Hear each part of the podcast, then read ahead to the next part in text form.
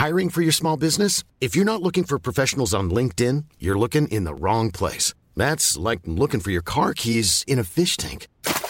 LinkedIn helps you hire professionals you can't find anywhere else, even those who aren't actively searching for a new job but might be open to the perfect role. In a given month, over 70% of LinkedIn users don't even visit other leading job sites. So start looking in the right place. With LinkedIn, you can hire professionals like a professional. Post your free job on linkedin.com slash people today.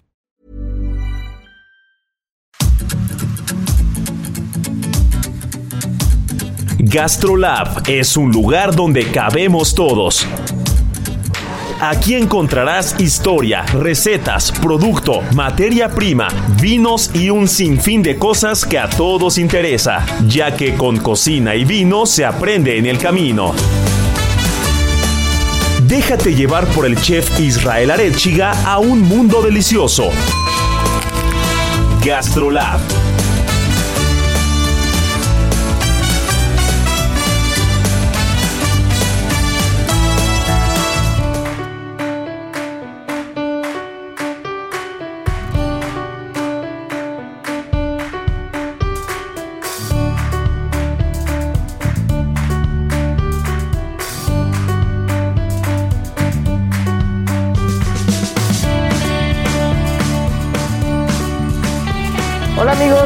están? Yo estoy seguro que están muy bien, pero no sé si tanto como nosotros, porque mi querida Miriam Lira, Marianita Ruiz, nuestro buen Beto en producción, estamos muy contentos porque, digo, van a decir que ya chole, pero hablar del taco, hablar del maíz, hablar de, hablar de estos, de esta variedad infinita, porque, porque siento que es como estos juegos, mi querida Miriam Lira, en la que tienes una base, que es la tortilla, y después le vas sumando y le vas quitando cosas y con, con tres ingredientes, con tres proteínas, con tres salsas, con tres, puedes hacer 8000 tacos.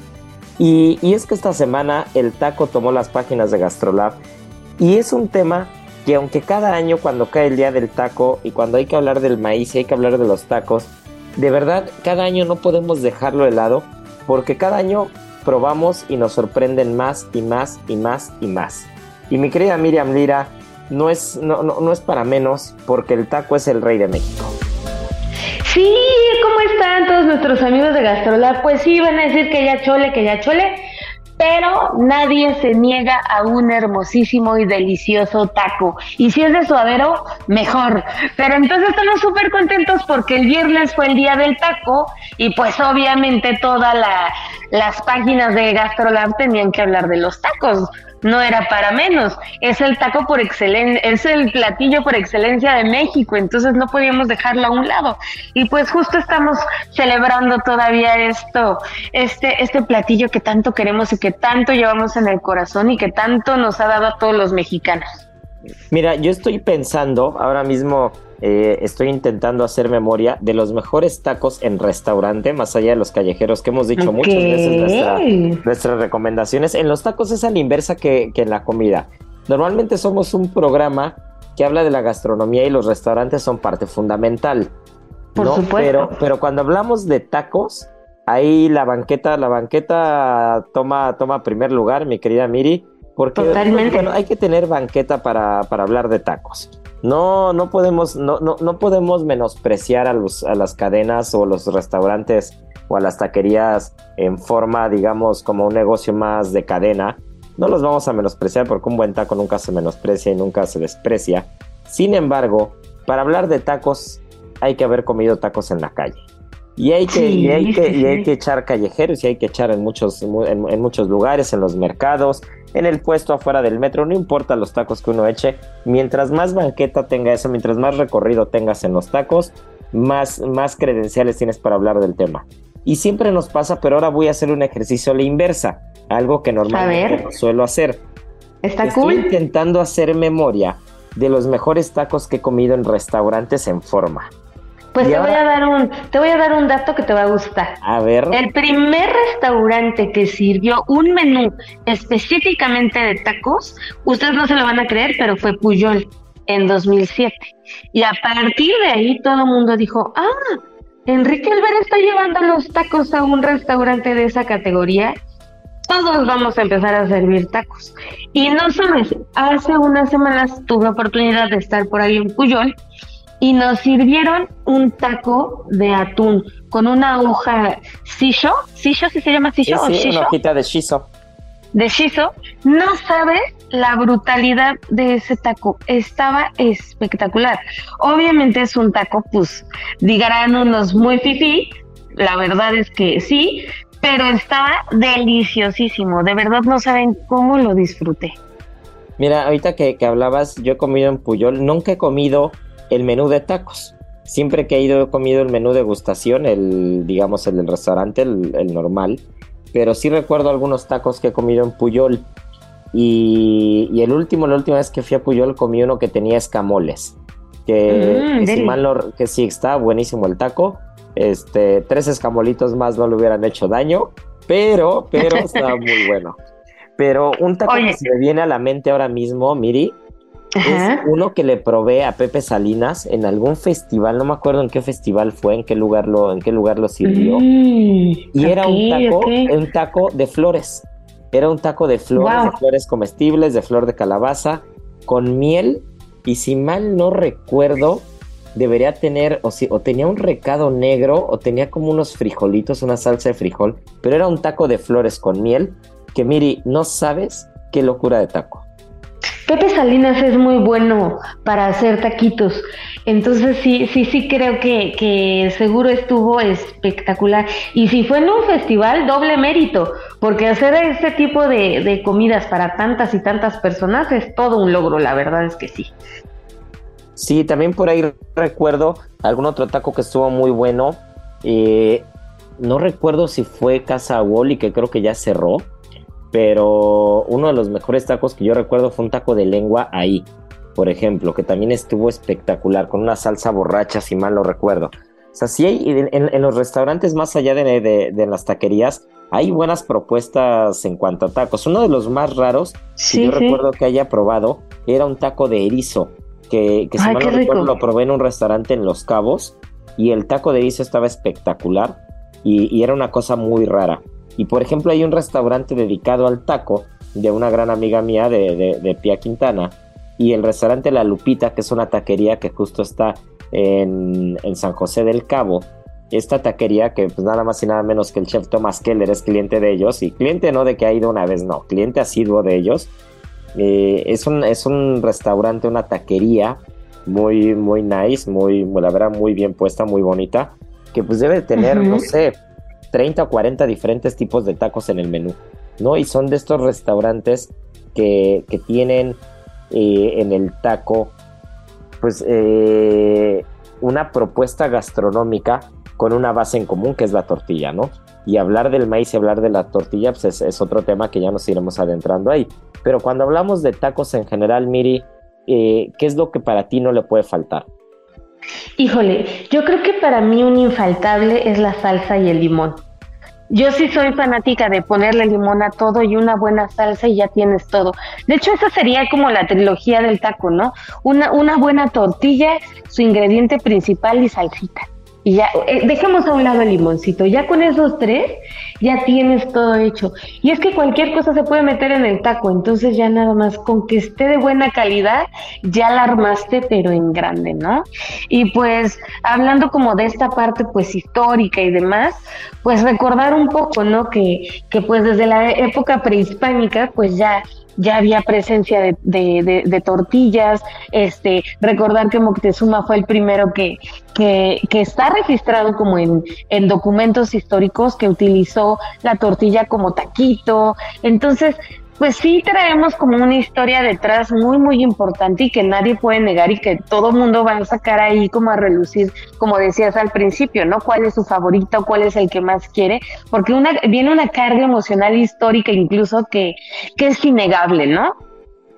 Ah, no, totalmente. Estamos, estamos hablando que para llegar a ser lo que es han pasado 400, 500, 550, 600 años de historia en los que el maíz, en los que el taco, en los que la tortilla como vehículo, en los que la salsa, en los que la milpa, pues eh, han ido evolucionando y han ido de la mano y, afortunadamente con estas vueltas que da la historia, pues se encuentran, se encuentran los tacos, se encuentran con, con la cultura eh, mexicana, ¿no? De, de, principios de 1900, se empiezan a se empiezan a abrir taquerías y cada vez más taquerías, se empieza a ver cada vez más propuesta y empieza a haber un enriquecimiento gastronómico de otras zonas, ¿no? Como el taco al pastor, por ejemplo, con el origen que tiene. Y, y de repente llegamos al punto en el que estamos parados el día de hoy, ¿no? Que, que podríamos hablar de, lo, de, los diferentes tipos de tacos y no nos daría el programa completo, ¿no?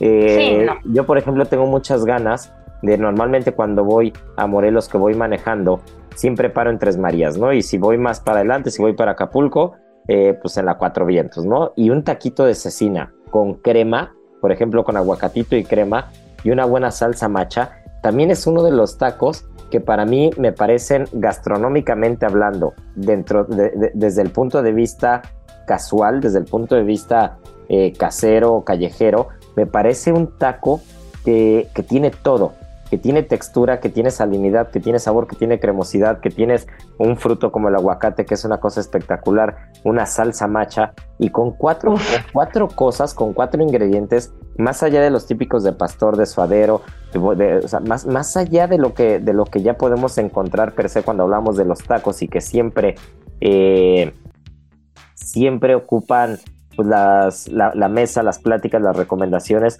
pues los tacos que todo mundo sabemos que, que siempre disfruta, ¿no? Pero, uh -huh. pero, más allá de esos, de esos de siempre, por llamarlo de alguna manera, sí creo que hay algunos otros que, que a veces no se pelan tanto y que, y que son de verdad espectaculares. Por ejemplo, ¿sabes cuál otros también son Ajá. espectaculares? Los de canasta.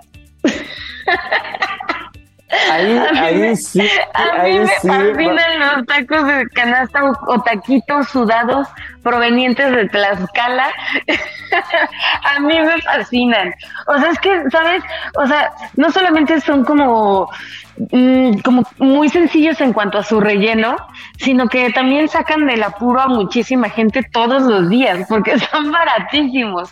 Entonces se me hace que son, tienen las tres veces, buenos, bonitos y baratos. A mí me fascinan. Y con una buena salsa, una buena salsita verde, híjole, yo me puedo echar hasta seis. O sea, no, no, no, bárbaro, bárbaro. Mira, los, de papa de canasta me gustan mucho, chicharrón. Sí me gustan mucho los tacos de canasta. Yo solo tengo una queja. Y tengo una queja con la orilla de la tortilla. Por algún, por algún motivo, por algún motivo que no logro entender. O sea, no, no sé en dónde, en dónde lo entendí así, en dónde lo aprendí o por qué lo empecé a hacer. Pero yo un taco de canasta, no hay manera que me lo pueda comer de la manera convencional. Lo tengo que partir en dos y empiezo por el relleno y dejo la orilla de la tortilla porque me parece, me parece lamentable que, que, que, la orilla de la tortilla esté como cuarteada, esté como seca.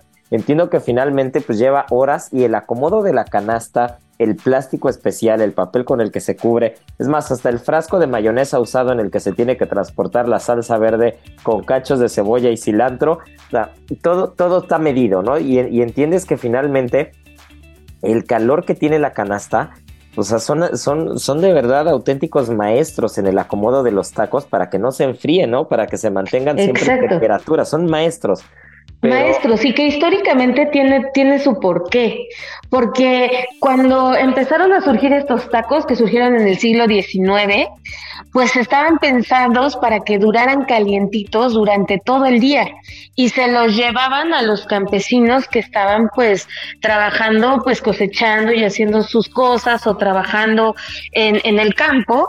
Y pues bueno, tenían que permanecer calientes el mayor tiempo posible para que pudieran de repente salir del campo, acercarse pues a estas bicicletas o a esta, esta canasta de mimbre que es famosísima, quitar el trapo y que salieran sus taquitos calientes. Entonces es toda una ingeniería desde el siglo XIX, ¿eh? Para que sepan. Sí, sí, sí, sí, sí, o sea, son unos maestros, pero yo nunca voy a poder comerme el taco de canasta completo. Tengo que dejar la orillita. De los otros, bueno, no dejo, no dejo ni el papel de estraza, yo creo. No, no, no, no sobrevive nada. Pero, pero sí, sí, ya encontraré el taco de canasta perfecto. Pero bueno, de sabor me encantan. Otros que yo recuerdo mucho en la primaria, por ejemplo, eran los famosos tacos de nada, ¿no? Que no sé, no sé qué tan comunes o qué, qué, tan comunes sean, así es, pero son unos tacos que no tienen relleno.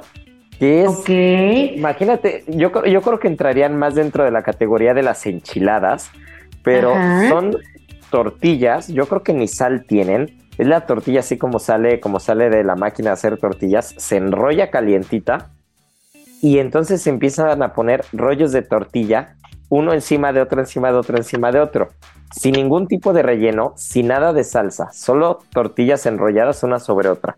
Y una vez que ya están todas enrolladas, se bañan de salsa verde, cilantro, cebolla, crema y queso. Y entonces son, son, como tacos de nada, ¿no? Se les llama tacos de nada porque al final pues no tiene nada dentro.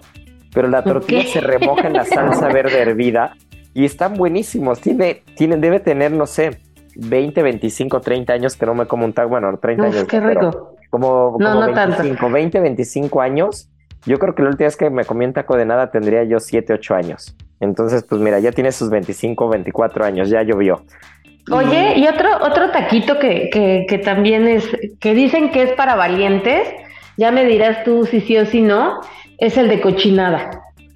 Que tampoco luego se escucha mucho que, que se atreven a probarlos, pero son riquísimos. Que bueno, eh, ya saben que es como la carnita, lo que queda de la carnita toda ya chamuscada, grasosita, ya todo tiznado y eso, órale, una tortilla y para adentro con una buena salsa también son riquísimos. Tienen, su, su ciencia. Yo ya fui, me gustaron mucho, pero lo que sí es verdad es que no te puedes comer más de dos, ¿eh? O sea, sí, los de cochinada están ricos, pero están tan ricos como de una manera anecdótica, pero no es como ir a tus, a tus tacos de suadero con sentidos o de pastor o de lo que quieras que te puedes echar cinco, seis, siete, ocho. No, los de cochinada te echas dos y ya te comiste la grasa y el colesterol ya lo traes este a tope para el siguiente año, ¿no? Es como... y por eso te digo que son para valientes, ¿no? Y también... También invento chilango. Ahí si los quieren probar en la calle de Vertis, hay unos famosísimos que se llaman como nuestro productor. Eso. Pues mi, Tacos pues, ah, estando en el tema del maíz y estando en el tema de los tacos, porque se nos está yendo bien rápido. Y mira, nada más estamos hablando de puro taco y todo, y ya se nos está yendo la primera mitad del programa. Y ya Marianita nos voltea a ver con cara de a ver a qué hora entra. Eh, tengo una leyenda, una leyenda que habla del maíz. Y hace rato que hablabas de los tacos de canasta y que hablabas de, la gente del campo, pues esta leyenda es un, es un mito huichol. Y ese mito huichol explica cómo acaba el hombre eh, y cómo es la historia de cómo acaba el hombre sembrando el maíz, ¿no? De cómo, cómo el maíz llega a la tierra y cómo el maíz acaba siendo pues parte del sustento. Pero bueno, se las, voy, se las voy a leer porque a mí me gusta mucho, me gusta mucho este, este mito huichol y dice así, ¿no? Que Sikuakame fue un niño abandonado por su madre, que era Nakagüe. Su hermano Wakuri lo buscó para que volviera a casa, pero Sikuakame no quiso, y para escapar de él, convierte al hermano en culebra. Wakiri lo sigue, pero molesto por la insistencia del hermano, lo convierte en un rayo y lo parte. Entonces Wakuri salta en pedazos que se convierten en granos de maíz, tanto blanco, azul, amarillo, rojo y negro, los cuales se esparcen hasta el Cerro Azul, donde se convirtieron en niños maíz.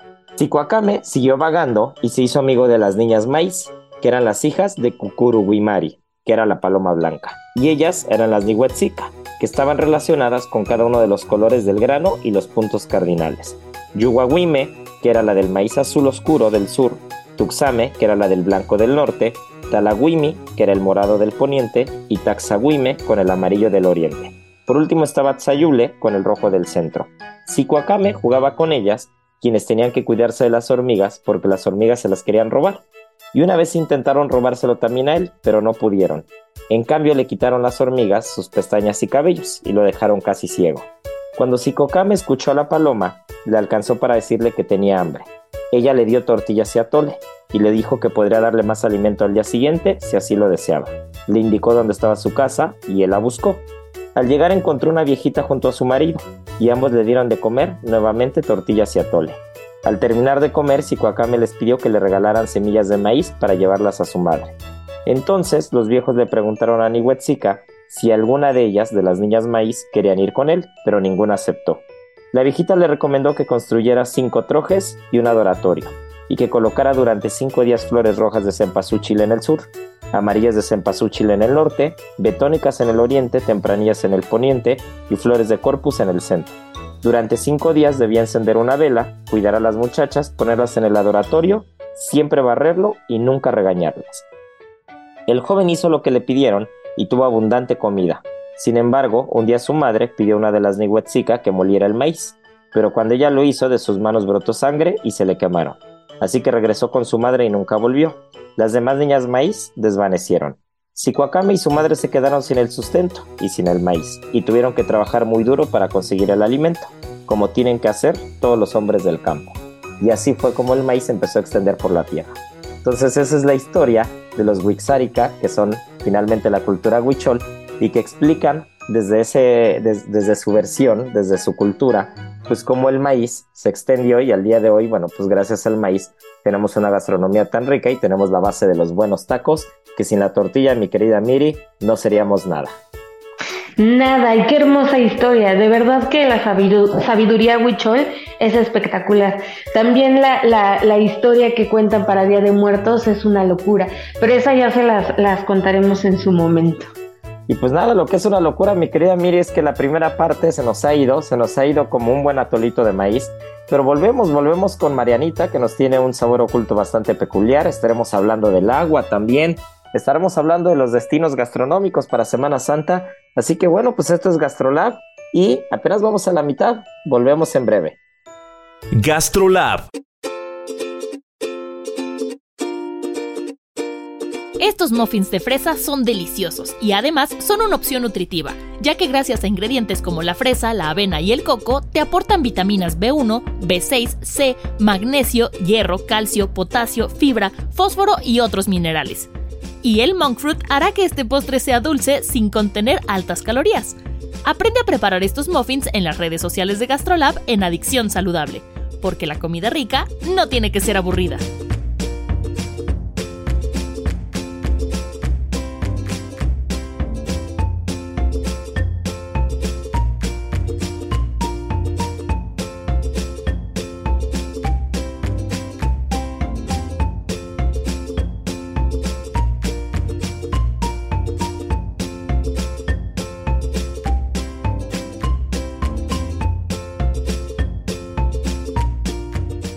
Gastrolab. Historia, recetas, materia prima y un sinfín de cosas que a todos nos interesan. Tengo una receta que no se van a querer perder y donde más si no es en gastrolabweb.com donde la encontré, que justo en esta época, ¿qué mexicano no va a querer disfrutar un buen coctelito de camarón? Y aquí viene el primer tip del día porque vamos a arrancar con un kilo de camarón cristal para ponerlo a hervir como nosotros nos gusta. Partiendo de agua fría con un poquito de sal, una vez que hirvió contamos 3 minutos, apagamos y ahí lo dejamos. Cuando ya se entibió lo pelamos y vamos a tener un camarón al punto de cocción perfecto, jugoso y sobre todo muy fresco. También vamos a necesitar un cuarto de cebolla blanca, un diente de ajo, una hojita de laurel, una taza de catsup, dos cucharadas de salsa inglesa, un cuarto de taza de aceite de oliva, sal y pimienta blanca, cilantro que no puede faltar, limón, chile serrano y un aguacatito. Para acompañarlo galletas saladas y ya saben que el procedimiento hay que ir a gastrolabweb.com y de la mano nos va a llevar para hacer esta receta espectacular. Gastrolab, el lugar donde cabemos todos. Vamos a una pausa y regresamos.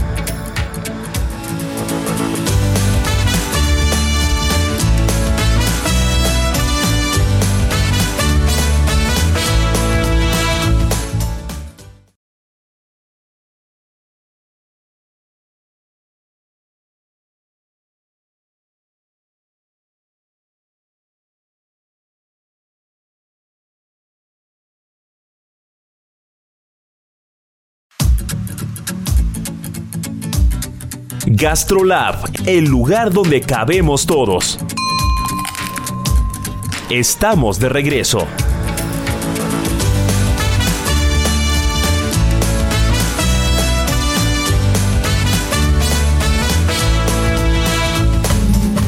Y ahora el sabor oculto.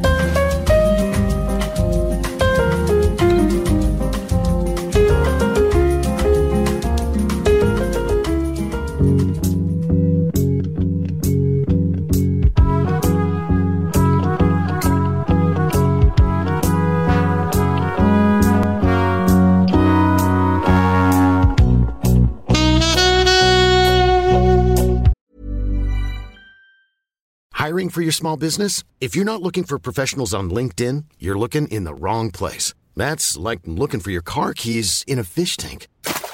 LinkedIn helps you hire professionals you can't find anywhere else, even those who aren't actively searching for a new job but might be open to the perfect role. In a given month, over 70% of LinkedIn users don't even visit other leading job sites. So start looking in the right place. With LinkedIn, you can hire professionals like a professional. Post your free job on linkedin.com slash people today.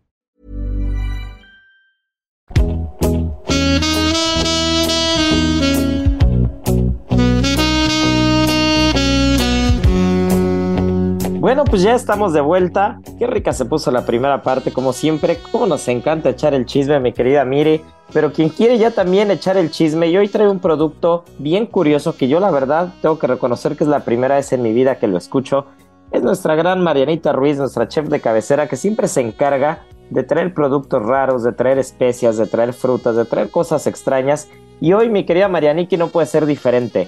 ¿Con qué nos vas a, a iluminar, a ilustrar el día de hoy? No, pues hoy no podía ser la excepción y hoy les traigo, les traigo una de las frutas más exóticas que existen en todo el mundo. Y esta fruta se llama longan y es de origen hindú. Eh, posteriormente se empezó a extender a China, Vietnam, pero es originaria de aquí. Y eh, para quien no los ubique o jamás haya hablado de él, el longan tiene una apariencia, apariencia bastante peculiar porque es de la familia de los lichis pero no, se parecen absolutamente nada. Eh, imaginen una canica color amarilla, pero si la parte es la pulpa es eh, color eh, como transparentosa, muy parecida a los lichis, y el hueso es completamente redondo, color marrón, y en la parte del medio tiene como un, un puntito color blanco. Es por eso que su, el nombre de esta fruta proviene del chigno y significa ojo de dragón, porque justamente hace referencia como a un globo ocular pero parece, de verdad parece un ojo. Eh, hoy día es muy apreciada en toda Asia y la ocupan para bastantes cosas. Eh, por en China, por ejemplo, eh, ocupan muchísimo como dulces secos. Los, los, secan y los empacan y para ellos es como los boquerón de chabacán o algo así. Pero también le dan un uso muy particular porque con él hacen un tipo de vino muy parecido al oporto al jerez y hoy China eh, para ellos es la segunda fruta más importante y al año consumen 603 toneladas. También con esta fruta lo ocupan para hacer una especie de salsa y con esta eh, para vinagreta, para las verduras y también con esa sazonan bastantes carnes, sobre todo eh, blancas. Obviamente como buena fruta, igual un poco ácida. Ojo, no se imaginen que el sabor es como el lichi, es completamente diferente. Es más aromático el sabor no es tan peculiar como el de lichi, pero es muchísimo más ácido. Eh, esta fruta es muy buena porque eh, tiene muy pocas calorías, así que dicen que es muy, muy útil eh, para cuando quieres bajar de peso, es muy buena.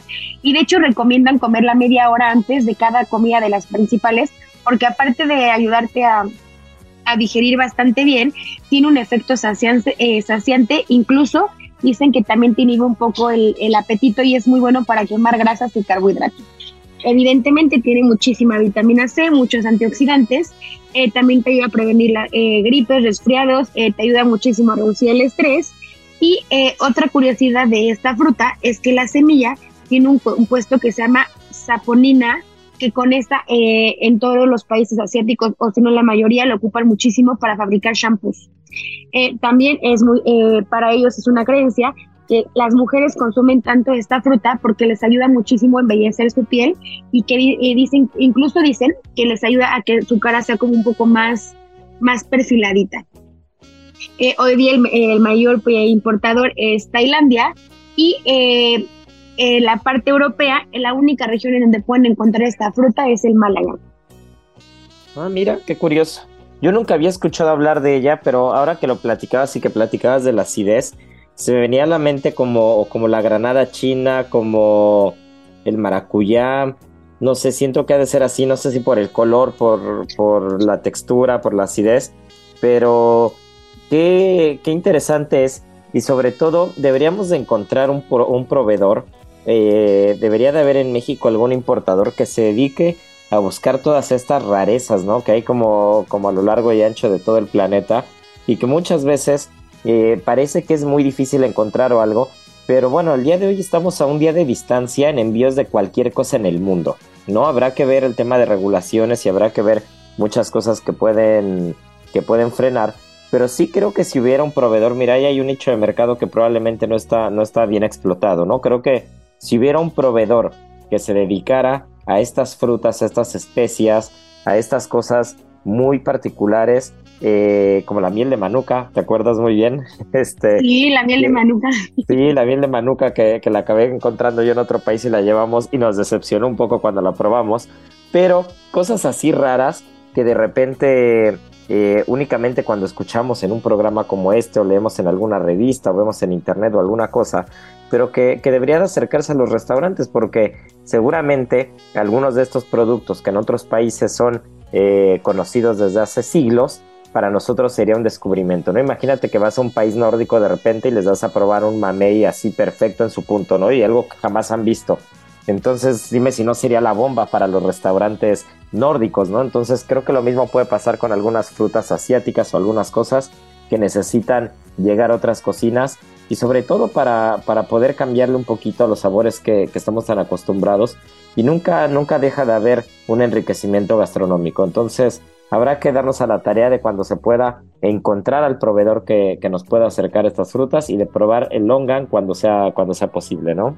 Ah, eh, pues creo que me llevo de tarea encontrar un proveedor porque de tanto ver, de ver imágenes, de investigar, de, de, de saber de las frutas tan extrañas que tiene Asia eh, por ofrecernos, digo Asia porque ellos tienen muchísimos frutos muy extraños, eh, pues se nos antoja, ¿no? Imagínense una pavlova con, long, eh, con longan, con algún, o alguna mousse, eh, no sé, se me antoja bastante empezar a hacer cosas con, obviamente con materia prima diferente y sobre todo, pues conocerlas. Recuerdo la vez que también encontramos eh, el fruto del que les conté que eran como, como petalitos el, el la pulpa, ¿te acuerdas, Isra? Sí, Estamos emocionadísimos porque era de las frutas más ricas que hemos probado y aparte era preciosa.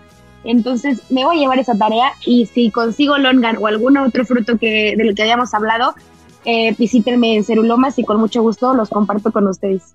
Eso, eso. Ahorita que decías de Asia, les platico algo que hay un, hay un amigo, un amigo que tengo en País Vasco que se llama Enrique Fleshman. Él es mexicano y vivió muchos años en México, nació en México y después yo creo que tendrá más de 10 años que se fue a vivir a País Vasco, ¿no? Se fue a cocinar allá. Y él era cocinero creativo, si mal no recuerdo, de la Aquelarre, que es un restaurante que tiene tres estrellas Michelin en, San Sebastián, en País Vasco. Y, y, él platica que cuando tenían este, de esos baches de creatividad en los que pues, necesitaban encontrar productos nuevos o querían inspirarse para alguna cosa en un tres estrellas Michelin en País Vasco, en, uno de, eh, en una de las ciudades eh, que tiene mayor cantidad de estrellas Michelin por kilómetro cuadrado, la respuesta era ir a los mercados chinos o a los super chinos y empezar a ver cosas que no habían probado jamás en su vida.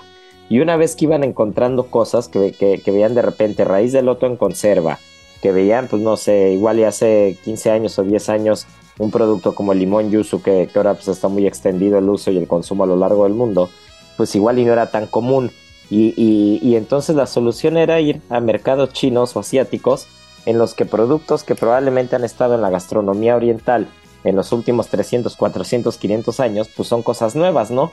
Y, y así es como resolvían la parte creativa en un tres estrellas hace 10 años. Entonces imagínense, no estamos tan equivocados, habrá que encontrar esos frutos, esas cosas y, sobre todo seguir aprendiendo contigo, mi querida Marianita, porque el sabor oculto siempre nos sorprende. Claro, o ya de plano ya sabemos a dónde serán las siguientes vacaciones. Hay que ir a China. Sí, yo creo que sí. Producción nos apoya. Beto nos está diciendo que es correcto, que ellos nos van a llevar. Así que bueno, el siguiente programa esperemos que sea desde Beijing o desde Hunan o desde alguna ciudad de estas de China. Gastrolab. No hay amor más puro y sincero que el de un cocinero.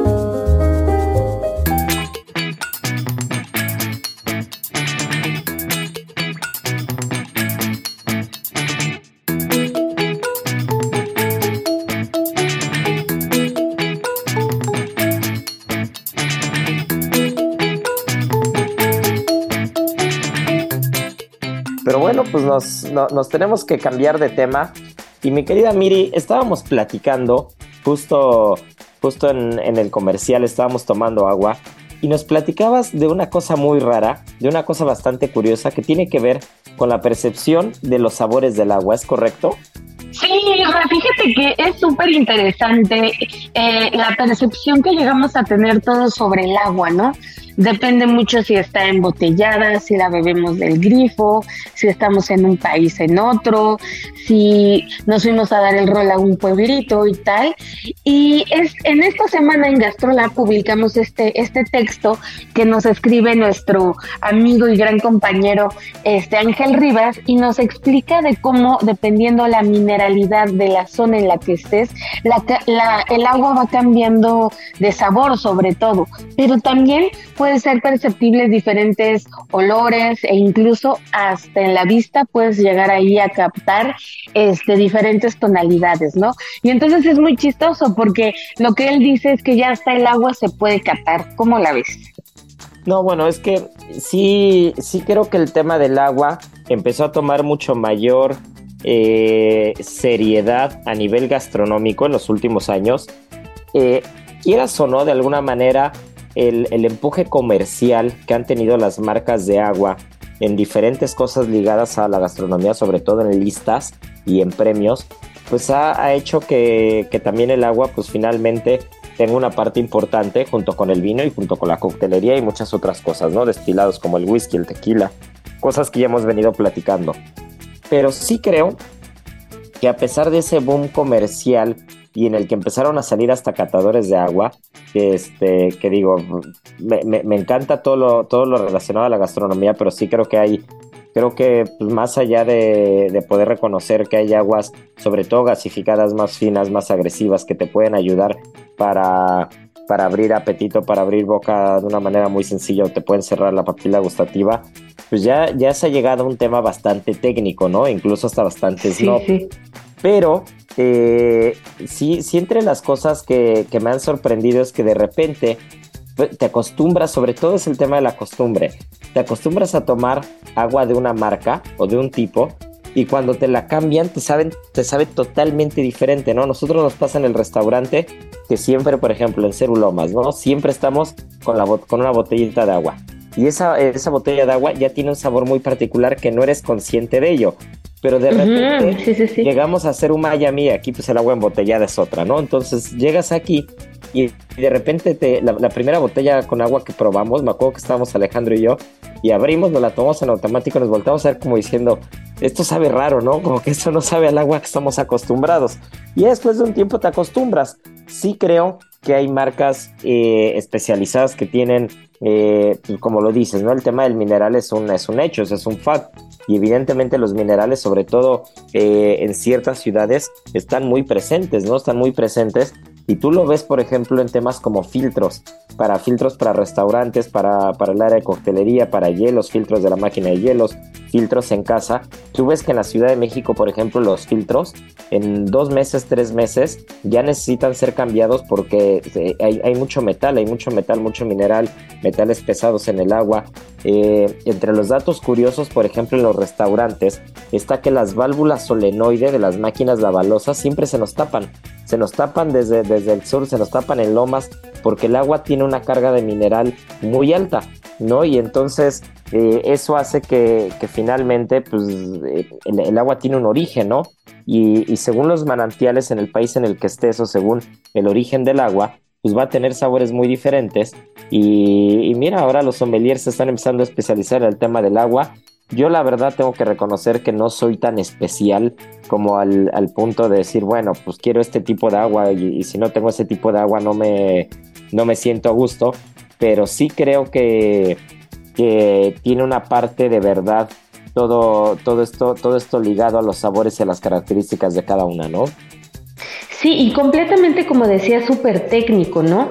Porque aquí el mineral, como lo decías, juega un papel muy importante que solamente algunas personas llegan a percibir ya con, con, mucha técnica, ¿no? O sea, nosotros podemos percibir comúnmente pues algunos sabores, ¿no? Que generalmente podemos ahí encontrar como algunas aguas que te acostumbras y que las notas más, las notas más dulzonas, por ejemplo, o un poquito más saladas cuando cambias de alguna, de alguna marca o de alguna este, en particular, como decías, ¿no? Pero sí generalmente el calcio que tienen, este, les llega a dar un poquito más de frescura, este, la cantidad de sodio también juega un, un, este, un papel súper, súper importante e incluso hasta pueden darles más cuerpo y eso también ya lo están empezando a estudiar los sommeliers, ¿no? Debido al magnesio.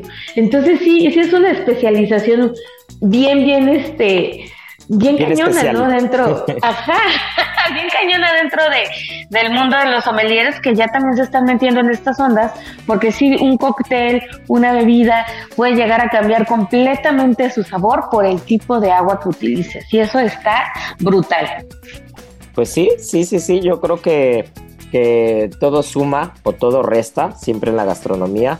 Y, y yo creo que mientras cada quien se acostumbre y mientras cada quien disfrute el agua que está pidiendo, pues eso, eso hace que, no tengas como que mayor problema, ¿no? A veces mientras menos eh, especial seas para algunas cosas, disfrutas más, ¿no? Ya lo platicábamos con el tema de los tacos en la primera parte, que, que pues eh, eh, así como el mejor taco es el que más te gusta, porque nunca nos vamos a poner de acuerdo todos, pues la mejor agua también es la que disfrutas, ¿no? Entonces, lo, que, lo que sí nadie me va a ganar es que el mejor aroma del agua eh, es el agua que está encerrada durante un día en barro, ¿no? Cuando, cuando tienes un cantarito de barro y de repente eh, un jarrito de barro y metes la nariz y huele a tierra mojada, esa agua es deliciosa.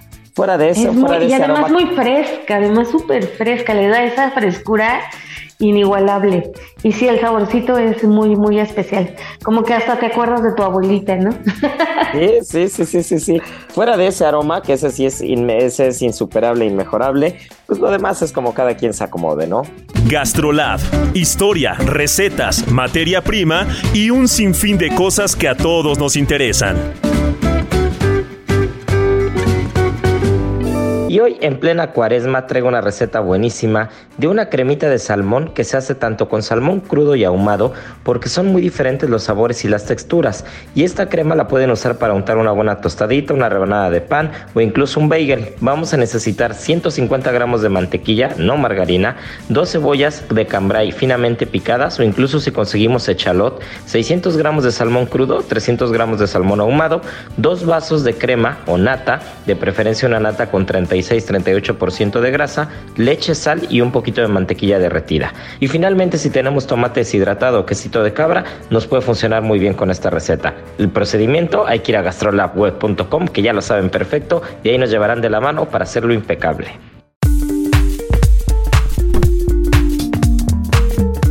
Escapada H, la diferencia entre hacer turismo y hacer un viaje. Y para rematar, hablando de aguas, se me viene a la mente playas, aguas termales, lugares ricos. Mi querida Miri, estamos a la vuelta de la esquina número uno de la Semana Santa, después viene la Pascua y nos quedan cinco minutitos. Así que antes de irnos a la adivinanza y a todo el show que tanto nos encanta, ¿por qué no me dices a dónde tienes planeado lanzarte la siguiente semana? Oye, pues sí, fíjate que uno de los lugares más bonitos para irse a dar el rol en Semana Santa, pues son y baratos además, son estos balnearios de aguas termales que no, no sabes en Hidalgo cómo hay, ¿no? Estos, estas albercas naturales que, híjole, no solamente pues no pasas frío cuando te sumerges en ellas, sino que además presumen de tener algunas cualidades curativas, ¿no? Pero algunas de ellas llegan a estar hasta 40, hasta 40 grados así es que váyanse, váyanse con cuidado. La mayoría están inmersos en la región del Valle del Mezquital, en Ixmiquilpan, y pues pueden empezar a hacer ahí una ruta carretera.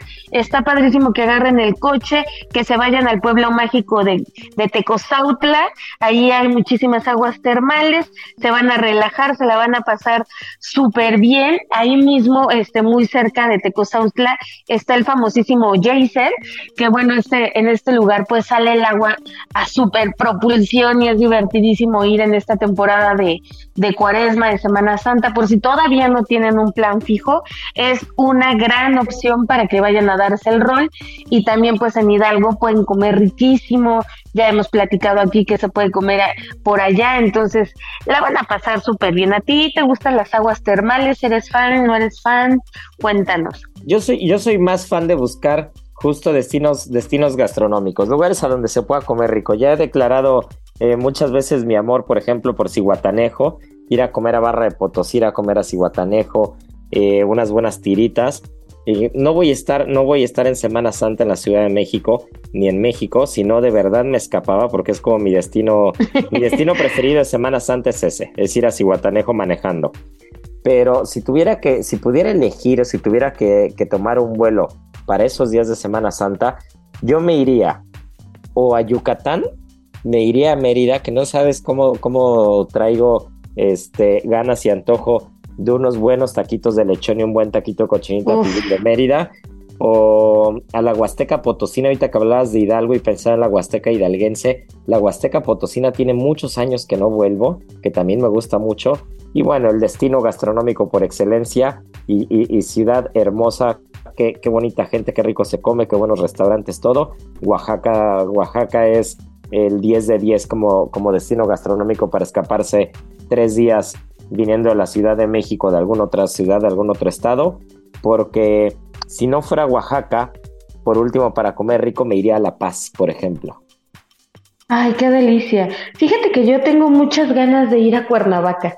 Ya sé que es como el destino menos esperado, pero se me antoja muchísimo e ir a buscar unos tacos acorazados. De verdad que tengo un antojo así brutal y si tuviera oportunidad de escaparme en Semana Santa, que bueno, está cerquita, creo que sí lo puedo lograr, me iría en un ratito a Cuernavaca por un taquito acorazado. Pues te voy a decir, los tacos, que justo lo platicábamos hace rato y decía yo de Tres Marías, los tacos eh, en Cuernavaca, en Morelos en general, en Yecapixtla, en Huaxtepec, en toda esa zona de ahí, Yautepec, qué buenos son, ¿eh? No, no importa si son acorazados, si son de cecina, si son de choricito, de verdad qué bien se come por ahí. GastroLab. ¿Sabías que puedes hacer unas nutritivas barritas de frambuesa? Si quieres llevar contigo un snack delicioso y saludable, esta receta es perfecta para ti. Las barritas de frambuesa ayudan a favorecer la pérdida de peso, gracias a su contenido en fibra dietética y su bajo contenido en grasas. Además, al añadir un poco de ghee, disminuirán notablemente las dolencias ocasionadas por gastritis o indigestión. Aprende a preparar unas exquisitas barritas de frambuesa en las redes sociales de GastroLab en Adicción Saludable, porque la comida rica no tiene que ser aburrida.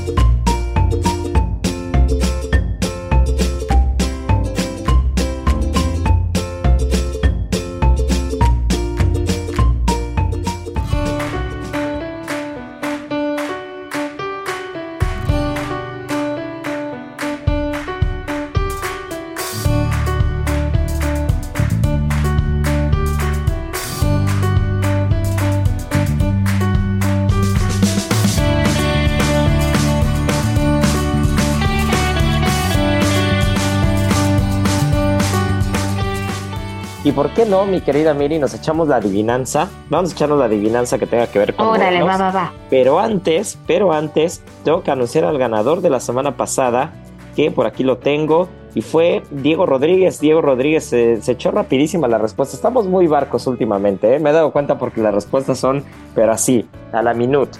Pero bueno, la, la de esta semana vamos a hacerla un poquito más complicada, ¿va? Que nos digan tres platos típicos y una bebida típica del estado de Morelos. Así que ya saben, arroba Israel Arechiga y mi querida Miri a disfrutar la Semana Santa, pero el sábado y el domingo nos escuchamos, no nos brincamos nosotros la semana, nos estaremos escuchando con todo el gusto. Y bueno, pues esto es Gastrolab y ya saben, mi querida Miri, que tripa vacía. Corazón, sin, alegría. Aquí concluye otra emisión más de Gastrolab, el lugar donde cabemos todos. Déjate llevar por el chef Israel Arechiga a un mundo delicioso. Una emisión de Heraldo Media Group. Gastrolab